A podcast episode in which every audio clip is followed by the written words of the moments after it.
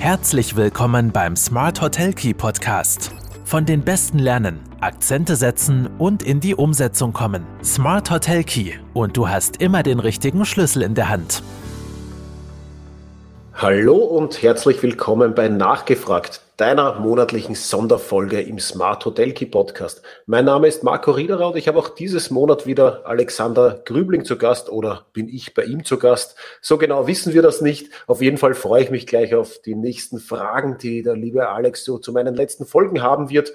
Und äh, ja, sage herzlich willkommen Alex und leg bitte los. Hallo Marco, vielen Dank. Äh, schön, dass ich wieder da sein kann. Ähm, es ist ja wieder einiges los und äh, ich, ich finde es immer gut, wenn man sich deine Podcasts durchhört äh, und dann auch immer auf den neuesten Stand kommt. Äh, wir, wir haben ja vor einigen Folgen mal so ein bisschen über Philosophen geredet und äh, die Brücke geschlagen zur Hotellerie. Ja. Und äh, äh, ich möchte heute anschließen, ganz kurz. also ich finde im Prinzip, ähm, findet man ja alles, was man wissen muss, um die Welt zu verstehen, ja, und vielleicht auch die Hotellerie bei den großen Philosophen. Ja. Denken wir an Immanuel Kant, mhm. der hat schon gewusst, dass der Mensch die Wirklichkeit nur so erkennt, wie er sie wahrnimmt und nicht so, wie sie ist. Ja. Äh, ob und wie die Wirklichkeit tatsächlich ist, das müsste man sehr ausführlich diskutieren, aber ich denke, das würde den Rahmen dieses Podcasts äh, sprengen und ich fürchte, es wird noch äh, einige Hörer abspringen. Jedenfalls, äh, apropos Wirklichkeit, und das ist die Überleitung. Äh, für ein wenig unwirklich äh, habe ich das gehalten, was ich in Folge 137 gehört habe. Mhm. Äh, diese Podcast-Folge ähm, hat den Einfluss äh, von ESG-Kriterien thematisiert, und zwar auf Hotelwert und Preisgestaltung. Ja. Yeah. Und wäre ich der Hotelier oder äh, Unternehmer, dann hätten sich zunächst einmal bei mir Schweißperlen auf der Oberlippe gebildet äh, und anschließend hätte mein linker Augenwinkel unwillkürlich zu zucken begonnen. Und ich sage jetzt auch warum. Also ich wäre ziemlich nervös geworden. Weil ich finde, bemerkenswert äh, ist die Aussage, dass Hotels bis zu 50 Prozent ihres aktuellen Verkehrswerts verlieren können, wenn sie mhm. keine CO2-Bilanz oder äh, optimierte äh, ESG-KPIs äh, äh, haben. Und das ist schon sehr stark. Also, mhm. und da frage ich mich, wie kommen denn Experten zu so einer Zahl und äh, wie besorgt muss denn der Hotelier sein? Ähm, ja, es ist, äh, ich möchte jetzt nicht philosophisch antworten, sondern vielleicht auf, äh, auf den Punkt bringen. Natürlich habe ich in dem Fall die, die Prozentsätze weitergegeben, die äh, von, von Immobilienexperten genannt wurden. Allerdings muss man da jetzt ein bisschen, oder bisschen relativieren ist unter Anführungszeichen, ich möchte das überhaupt nicht relativieren oder schönreden. Generell geht es hier natürlich darum, dass Betriebe, die nicht in nachhaltige Maßnahmen investieren, vor allem jetzt am Gebäude, natürlich Gefahr laufen, in der Zukunft einen immensen Wertverlust äh, vom, äh, vom Wert des Betriebes mhm. ähm, einzufahren, weil natürlich, wenn ich heute schon nur noch Finanzierungen bekomme, für, für, für nachhaltige Investitionen oder bessere Finanzierung, bessere Konditionen. Das heißt ja nicht, dass ich gar keine Finanzierung mehr bekomme, aber bessere Konditionen, wenn, äh, wenn die Nachfrage nach, äh, nach nachhaltig agierenden Betrieben stärker wird und vor allem auch äh, die Gebäude an sich einfach nicht auf dem aktuellen Stand der Dinge sind, wie es vielleicht in der Zukunft für eine Investition notwendig sein wird, dann ist es klar, dass es hier zu immensen Abschlägen der Bewertung kommt, weil ja dann erst nochmal reinvestiert werden muss, um die mhm. Substanz äh, wieder äh, auf Stand zu bringen. Ob das jetzt 50 Prozent sind, das ja, das kann ich jetzt weder verifizieren noch widerlegen, aber mhm. dass dieser Wertverlust ein sehr hoher sein kann und sein wird, wenn ich einfach gar keine Maßnahmen äh, treffe, das äh, kann ich mir sehr gut äh, vorstellen und das möchte ich auch nicht in, möchte mhm. ich auch gar nicht in Frage stellen. Ja, äh, es wäre auch denkbar, dass äh, in, den, in der nächsten Zeit, in den nächsten Jahren auch äh, viele Immobilien auf den Markt kommen. Ähm, weil ich kann mir auch vorstellen, dass diese Kriterien und die Berichtspflicht viele Besitzer von älteren Gebäuden mit schlechter Ökobilanz äh, mhm. zum Schritt bewegen könnten, dass sie sagen, okay, ich verkaufe jetzt. Und das gilt ja für alle Branchen, nicht nur für, für die Hotellerie. Definitiv. Jetzt muss man bei der Berichtspflicht natürlich aufpassen. Es trifft ja nicht jeden jetzt gleich die Berichtspflicht. Ja. Äh, die Bericht, die habe ich erst aber gewissen äh, äh, Umsatz bzw. Mitarbeiteranzahl mhm. aktuell, kann sich auch ändern in Zukunft. Aber ich werde die, die äh, die KPIs und die, die Darlegung auf jeden Fall brauchen, spätestens wenn ich vielleicht eine Finanzierung haben will oder mhm. wenn ich irgendeinen Partner an Bord hole, dann muss ich ja sowieso äh, berichten. Dass ich von mir aktiv die Zahlen äh, aktuell noch nicht vielleicht berichten muss, das ist jetzt kein, äh, kein Freifahrtschein, dass ich, dass ich keine Maßnahmen ergreife. Mhm. Äh, aber ich glaube, die Message ist äh, an alle, sobald wie möglich tätig werden nicht warten äh, äh, und, und sich schon mal eingrooven auf das Thema, oder? Ja, spätestens wenn ich vorhabe, äh, in meinem Betrieb noch längerfristig äh, umzubauen, weiterzuentwickeln, zukunftsfit zu machen, dann muss ich mir sowieso die Frage nach äh, den ESG-Kriterien und nach ja. Äh, den Arten der, der Investition stellen. Mhm. Wie geht man da vor? Man analysiert mal, was ist denn wichtig mhm. und womit kann ich was bewirken wahrscheinlich. Das ist, äh, äh, es ist auch nicht jedes Ziel für jedes Unternehmen wahrscheinlich relevant. Ja, äh, also, und, und bei einem Hotel ist das anders als bei einer Brauerei, wo wir äh, auch beim Lebensmittelproduzenten wären. Und ähm, äh, da gibt es noch einen Punkt, der mir aufgefallen ist in deiner, in deiner Folge. Äh, und zwar ist da vorgekommen, die Art der An- und Abreise der Gäste mhm. soll zu einem Preisbestandteil werden. Das klingt das klingt ein bisschen äh, utopisch. Was kann man sich denn da vorstellen drunter? Äh, utopisch ist es ja zum Teil jetzt schon. Es gibt ja jetzt ja. genug Betriebe, die, äh, die eine Preisersparnis äh, gewähren, wenn du zum Beispiel mit der Bahn anreist statt mit dem mhm. Das ist ja jetzt nichts, was ich äh, für utopisch halte, sondern es ist ein Versuch der Bewusstseinsbildung und Gäste dazu zu animieren, selbst auch nachhaltig zu agieren und mhm. da vor allem auch schon bei dem bei dem Bereich, der im Tourismus die meisten äh, Emissionen verursacht, nämlich der An- und Abreise.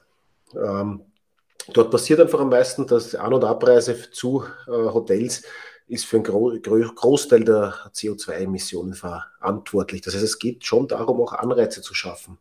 Äh, mhm. Natürlich wird es jetzt schwierig, man könnte jetzt auch argumentieren, ja, Anreise von näher ist CO2 ärmer als von weiter. Es wird jetzt schwierig, wahrscheinlich die Entfernung der Anreise als als Anhaltspunkt zu nehmen, ob jemand einen Preisvorteil bekommt oder nicht. Aber mit der mhm. Art der Anreise kann ich sehr wohl äh, äh, Anreize schaffen. Das muss ja nicht nur Bahn oder Auto sein. Das kann auch sein, kommt jemand mit einem E-Auto zu mir, äh, könnte das anders bewertet werden, als er kommt mit einem Diesel-SUV. Äh, mhm. da sind natürlich der Fantasie keine Grenzen gesetzt. Äh, generell geht es darum, ähm, äh, die Anreise so ökologisch wie möglich zu gestalten. Und wenn ich da aus Betriebssicht Anreize schaffe, dann animiere ich vielleicht den einen oder anderen Gast auch dazu, äh, nachhaltiger anzureizen. Mm, also es geht um die, um die Bewusstseinsbildung. Zu einem großen und, Teil auf jeden Fall. Ja. ja. ja. Und äh, du hast auch die Annahme aufgestellt, ähm, dass Reisende, und das wissen wir aus äh, vergangenen Folgen, umweltfreundliche Hotels natürlich bevorzugen werden. Das glaube ich ja. auch. Äh, wir sind dann aber, äh, glaube ich, so ein bisschen äh, an einer Weggabelung, weil du sagst doch, dass, dass sie dafür auch bereit sind, mehr zu zahlen. Ja? ja. Ähm, das ist, glaube ich, der optimale Zustand. Ich glaube nicht, dass das wirklich über alle äh, drüber gezogen funktionieren wird. Nein, ähm, natürlich, natürlich nicht, da bin, ich, da bin ich ganz bei dir. Es werden sicher mehr, äh, mehr Befragte sagen, sie wollen äh, nachhaltig reisen, als sie werden es tatsächlich tun. Es werden mehr Befragte äh, antworten, ja, ich bin bereit für ein Hotel, das Wert auf Nachhaltigkeit legt, mehr zu bezahlen, als welche, die es tatsächlich tun. Aber wenn man sich einfach anschaut, wie sich auch die Anzahl derer entwickelt, die in den Umfragen sagen, sie sind bereit dazu, dann wird das immer mehr. Ich habe jetzt nochmal rausgesucht, ähm, die, die Österreich-Werbung hat erst jetzt im, ich glaube, Mai oder Juni oder Mai und Juni äh, ganz große Umfrage auch wieder in, in Auftrag gegeben äh, zur allgemeinen Einstellung zur Nachhaltigkeit von Reisenden. Und mhm. da ist der Wert von jenen, die, äh, die der Aussage eben äh, mehr zu bezahlen für ein Hotel, das Wert auf Nachhaltigkeit legt, die dem zustimmen, der ist mittlerweile bei, bei 46 Prozent, die eher zustimmen oder voll und ganz zustimmen. Das, mm. ist, mhm. schon, das ist schon eine immense Anzahl. Selbst ja. wenn von denen nur die Hälfte das auch tatsächlich tut, haben wir mittlerweile doch einen Teil der, der, der Gäste, die definitiv auch für nachhaltige Maßnahmen mehr zahlen werden. Äh, mhm. Dass ich eine große, äh, große Differenz habe zwischen denen, die sagen, sie wollen es tun und die es tatsächlich tun, da braucht man nicht drüber diskutieren. Das ist immer so, äh, da gibt es, glaube ich, sogar einen Fachausdruck für diese Differenz zwischen dem Vorhaben und der Tat. ja, genau. Ich denke auch gerade nach, äh, wie der heißt. Vielleicht können uns Zuhörer darauf hinweisen und uns eine E-Mail schicken. Aber, aber generell, generell ist schon ein gutes Zeichen, dass auch in den Umfragen immer mehr Leute äh, sagen, sie wären bereit dazu, weil das, selbst wenn es von denen wieder nur Bruchteil ist, wird auch die Anzahl derer, die tatsächlich bereit sind, mehr zu zahlen, einfach immer mehr. Ja. Ich denke auch, dass zwei vergleichbare Hotels, äh, äh, wo das eine eben umweltfreundlicher agiert, grüner ist, ähm, wahrscheinlich dem, dem wird der Vorzug gegeben, also wenn es ungefähr gleich viel kostet. Also wenn der Preisunterschied zu groß ist, da, da sagen die Leute dann in Umfragen halt wirklich anderes, als, als sie dann ja. in Wirklichkeit machen. Aber es ist ein, auf jeden Fall ein, ein, ein, äh, eine wichtige Sache. Und eine, eine äh, Geschichte wäre noch gewesen in dieser Folge, da bin ich auch drüber gestolpert. Du hast gesagt, die Implementierung von Nachhaltigkeitsmaßnahmen führt zu einer. Steigerung der Betriebseffizienz. Ja. Da, da, hätte ich gern von dir ein, ein, Beispiel, was du da meinst. Also äh, ich, ich, kann mir vorstellen, das kann äh, zu, also die Kosten senken, äh, wenn wir denken an äh, eine Photovoltaikanlage zum Beispiel, aber ja, das, die das Betriebseffizienz, wie meinst du das? Ne, äh, zur Betriebseffizienz zählt für, mich, zählt für mich alles. Wie agiert ein Betrieb effizient, wenn er entweder Kosten steigert oder Aufwand minimiert? Mhm, also du, so hast äh, Kosten steigert, Entschuldigung, Kosten reduziert Kosten reduziert, minimiert. Okay. Äh, das heißt, dem, was du gerade angesprochen hast, energieeffizient, ist natürlich betriebseffizient, wenn ich äh, investiere in eine Photovoltaik, die sich über die nächsten zehn Jahre mhm. amortisiert, dann habe ich auf jeden Fall meinen Betrieb effizienter gestaltet. Das gleiche gilt dann beim Wassermanagement, wenn ich äh, wassersparende Maßnahmen äh, einführe, kann natürlich an der Infrastruktur sein, kann aber auch natürlich äh, Verhaltensmaßnahmen sein, Bewusstseinsprogramme für Gäste und Mitarbeiter zur Wassereinsparung. Dann verbessere ich ja meinen ökologischen Fußabdruck, spare auch gleichzeitig Kosten und agiere natürlich auch wieder, auch wieder effizienter. Äh, das gilt eigentlich für jeden Bereich und dort, wo Nachhaltigkeit eine Rolle spielt, äh, zählt es natürlich doppelt in den heutigen Tagen. Ja, okay, dann hast du sie so gemeint. Ich, ich war mir nicht ganz sicher, ob es so gemeint war. Ähm, kurz zur Folge 138. 138. Die Zukunft der Hotelfinanzierung. Äh, ah, ja, ja. Das war eine deiner längsten oder längeren äh, Podcasts. Ja, da, da, da, da, habe ich auch zwei sehr spannende Gespräche. Ja, das stimmt. Thomas Reisenzahn und äh, Matthias Matzer waren zu Gast. Genau, genau. Ähm, und da habe ich was sehr Spannendes gehört. Und zwar dass äh, in westlichen Bundesländern das Kreditzinsniveau bisher nicht angestiegen ist. Das ist erstaunlich. Im Osten ja, äh, hingegen ist, sind sie deutlich höher. Ich bin, ich bin, mir ehrlicherweise nicht sicher, ob ich es über einen Kamm schere generell im Westen, aber eher, wir haben auf jeden Fall ein Ost-West-Gefälle, das haben wir festgestellt. Ja. Mhm, und, äh, und das Ganze in einem schwierigen Investitionsumfeld. Und mhm. der Matthias Matz hat auch gesagt, äh, dass die Krise zum Dauerzustand wird. Da wird einem ein bisschen Angst und Bang. Ja. Äh, und er hat auch gesagt, die Unternehmen sind zögerlich, warten ab, äh, sie könnten investieren, müssen aber nicht, tun es auch nicht teilweise. Äh, das klingt schon so ein bisschen nach einer Abwärtsspirale. Was sagst du?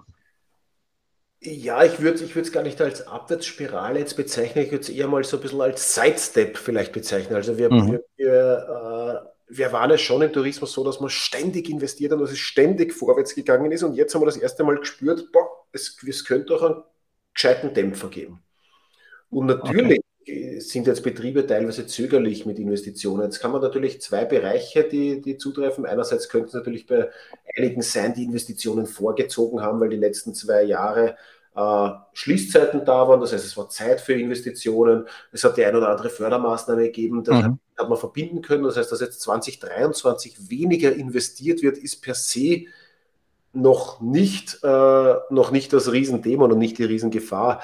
Ähm, es wird jetzt vielleicht schwächer, unabhängig von, von, den, äh, von den vorgezogenen Investitionen haben wir jetzt natürlich auch die, das Zinsniveau, das stark gestiegen ist, was es nicht unbedingt, also Ost-West-Gefälle äh, sei natürlich dahingestellt, äh, nicht sei dahingestellt, das haben wir natürlich, aber generell sind die Zinsen äh, gesamt, äh, über den Gesamtmarkt äh, stärker geworden. Das heißt, Fremdfinanzierung mhm. wird teurer.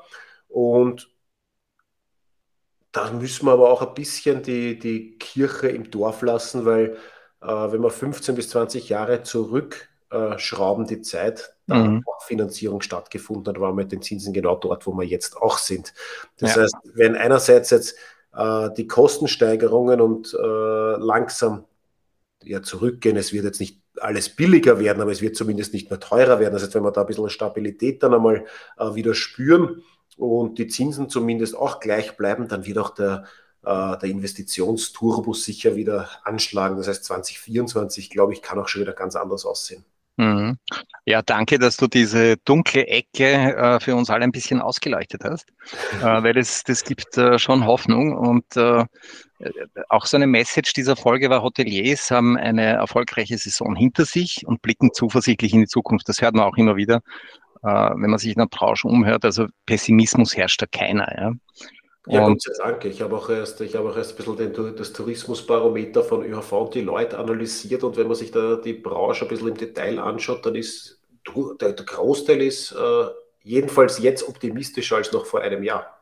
Mhm. Ja. Und äh, die steigenden Kosten werden wir auch noch in, in, den Griff bekommen, so wie du vorher gesagt hast, um da einen Vergleich anzustrengen. Du bist ja ein passionierter Läufer. Äh, wenn die steigenden Kosten ein Berglauf sind, Marco, ja, auf welcher Höhe befinden wir uns und wie weit ist es noch ins Ziel? Auf welcher Höhe befinden wir uns? Das kommt jetzt natürlich auf die Höhe des Bergs an. Sind wir im äh, Zielsprint schon? Wird es aufhören?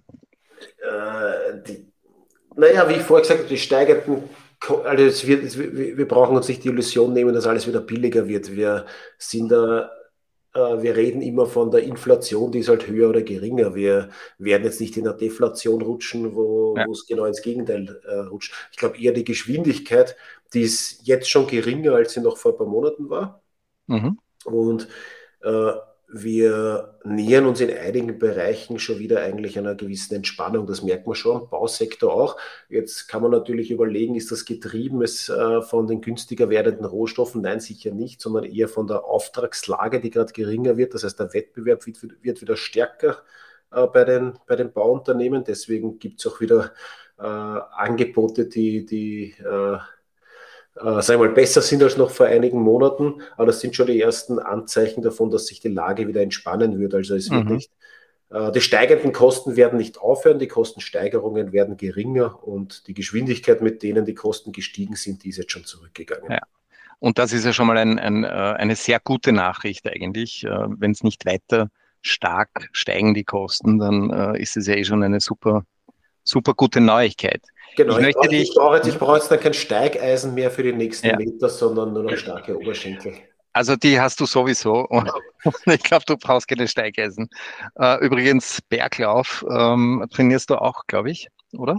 Ja, ja, definitiv. Äh, und das, da komme ich zu meiner Abschlussfrage, weil das hat auch mit einem Berg zu tun. Und äh, hat ein aktuelles Thema, ja. äh, das aber eigentlich nicht äh, behandelt wurde jetzt in den letzten Podcasts. Aber ich bin mir sicher, äh, du wirst mir da eine spannende Antwort geben können.